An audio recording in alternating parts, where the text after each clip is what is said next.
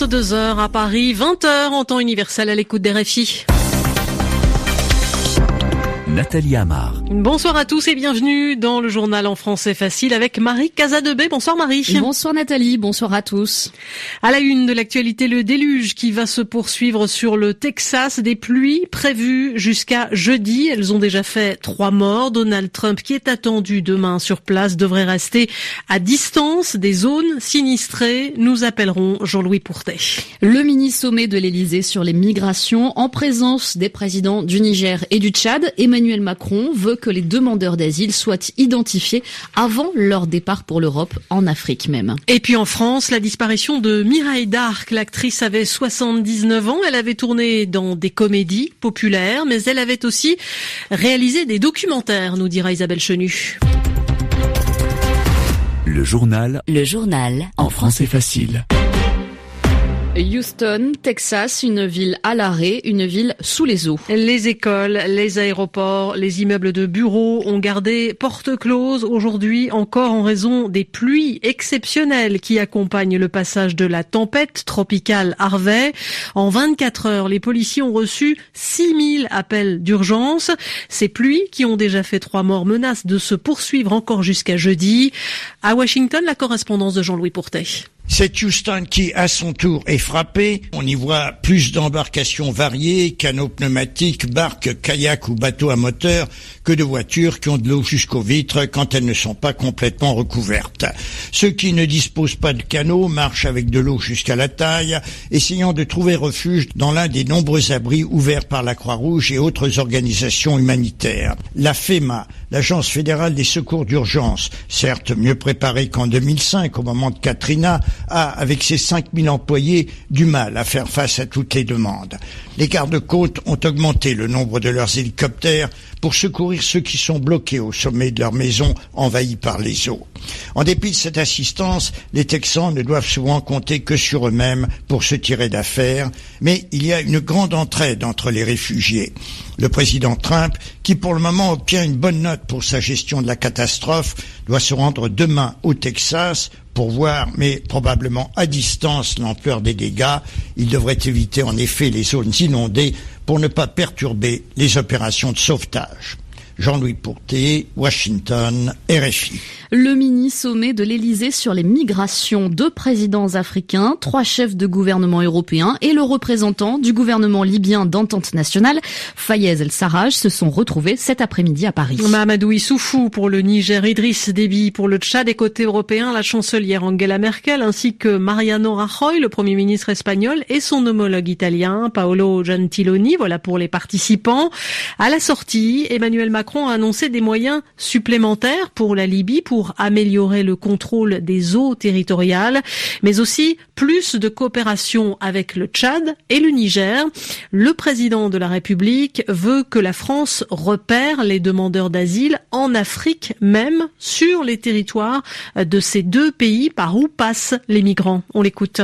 Identifier les ressortissants euh, qui ont droit à l'asile selon les règles actuelles et pouvoir les mettre en sécurité le plus rapidement et leur donner cet asile en commençant la procédure dès le territoire africain. C'est un élément important parce qu'il évite à des femmes et des hommes de prendre des risques inconsidérés dans une zone extrêmement dangereuse et qui le demeure euh, dans une part du désert, puis en Méditerranée. Cette identification se fera sur les listes du HCR et des listes fermées, c'est-à-dire les migrants d'ores et déjà identifiés par le HCR et résidant dans ces deux pays de passage. C'est ensuite une action de coopération en matière de sécurité, de justice, parfois de présence militaire sur le terrain, avec le Niger et le Tchad pour prévenir d'autres débordements et l'accroissement de ce flux vers la Libye qui viendrait gonfler des camps de migrants déjà saturés. Et enfin, c'est la possibilité d'organiser un retour vers les pays d'origine par des actions de coopération directe, pays par pays, avec les pays d'origine et par une action en matière de développement à cet égard. Des propos recueillis par euh, Sébastien Nemeth depuis 2014. On le rappelle, ce sont quelques 14 000 personnes qui ont trouvé la mort en Méditerranée en tentant la traversée vers l'Europe. À l'Elysée, la journée avait commencé avec la rentrée du gouvernement. Oui, séminaire de rentrée avant un premier temps fort prévu jeudi, la présentation des textes qui modifieront le code du travail, un projet déjà contesté par les syndicats qui appellent à la mobilisation le 12 septembre prochain, malgré une popularité en chute libre pour le duo président-premier ministre. Ce dernier, Édouard Philippe, s'est dit aujourd'hui confiant et serein. En marge du sommet de Paris, il a été question de l'Ukraine. Avec cet appel d'Emmanuel Macron et Angela Merkel au président russe Vladimir Poutine et ukrainien Petro Poroshenko, appel à faire respecter pleinement le cessez-le-feu. Paris et Berlin dénoncent d'importantes violations de ce cessez-le-feu, y compris l'emploi d'armes lourdes. Le conflit dans l'est de l'Ukraine a fait plus de 10 000 victimes depuis avril 2014 et malgré les accords de Minsk qui ont été signés en 2015, des violences éclatent régulièrement le long de la ligne de démarcation. En bref encore, ce nouvel attentat en Irak. Une voiture piégée a fait 11 morts sur un marché de Bagdad, la capitale. L'attentat s'est produit dans le quartier chiite de Sadr City. Il a été revendiqué par le groupe État islamique. En Inde, une condamnation qui provoque des émeutes. Condamnation à 20 ans de prison pour viol du gourou d'une secte. Il a été reconnu coupable. Vendredi dernier, ses partisans ont alors laissé éclater leur colère des violences qui ont fait une quarantaine de morts.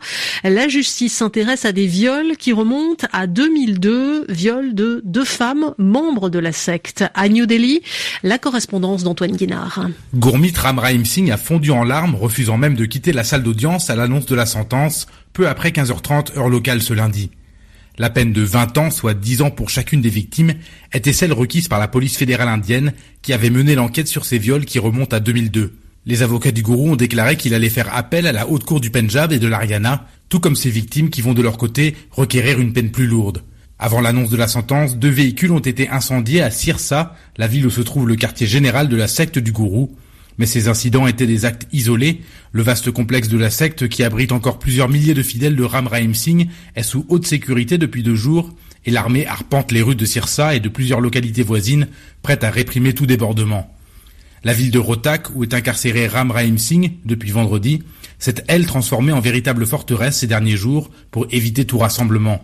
Les autorités sont sous pression pour éviter une nouvelle éruption de la violence dans les rangs des adeptes de Ram Rahim Singh après les émeutes meurtrières de vendredi. Antoine Guinard, New Delhi, RFI. En Allemagne, c'est une autre affaire qui fait la une de la presse, une affaire d'infirmier tueur. Ça se passe à Oldenburg. L'homme est accusé de la mort d'au moins 90 patients dans deux hôpitaux. Il avait déjà été condamné pour avoir tué plusieurs malades, mais ces accusations nouvelles provoquent des questions, beaucoup de questions sur le fonctionnement des hôpitaux et sur la responsabilité de leurs dirigeants. Mireille Darc s'est éteinte la nuit dernière à Paris. L'actrice avait 79 ans. Une coupe au carré, blond platine, des pommettes hautes. Elle était l'un des visages familiers du cinéma français des années 60 et 70. Ces derniers mois, elle avait été victime de plusieurs hémorragies cérébrales. Elle laisse, Isabelle Chenu, une filmographie impressionnante. La grande sauterelle, c'est le surnom affectueux qui lui était resté après son rôle de femme libérée dans un film de Georges Lautner, metteur en scène avec lequel elle connaîtra ses heures de gloire. Il la fera tourner dans 13 de ses films. Elle a fait partie des blondes fatales qui enflammèrent le cinéma français des années 60 aux années 90 et fut une muse pour des réalisateurs comme Édouard Molinaro et Yves Robert, qui lui donnera un de ses rôles les plus populaires dans Le Grand Blond avec une chaussure noire. C'était aux côtés de Pierre Richard en 1972. Une scène culte où elle apparaît dans une robe de Guy Laroche échancrée jusqu'aux fesses entérinera définitivement son statut de sexe symbole.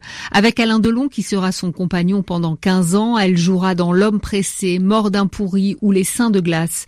Victime de graves problèmes de santé dans les années 80, Mireille Darc sera opérée à cœur ouvert par le professeur Cabrol.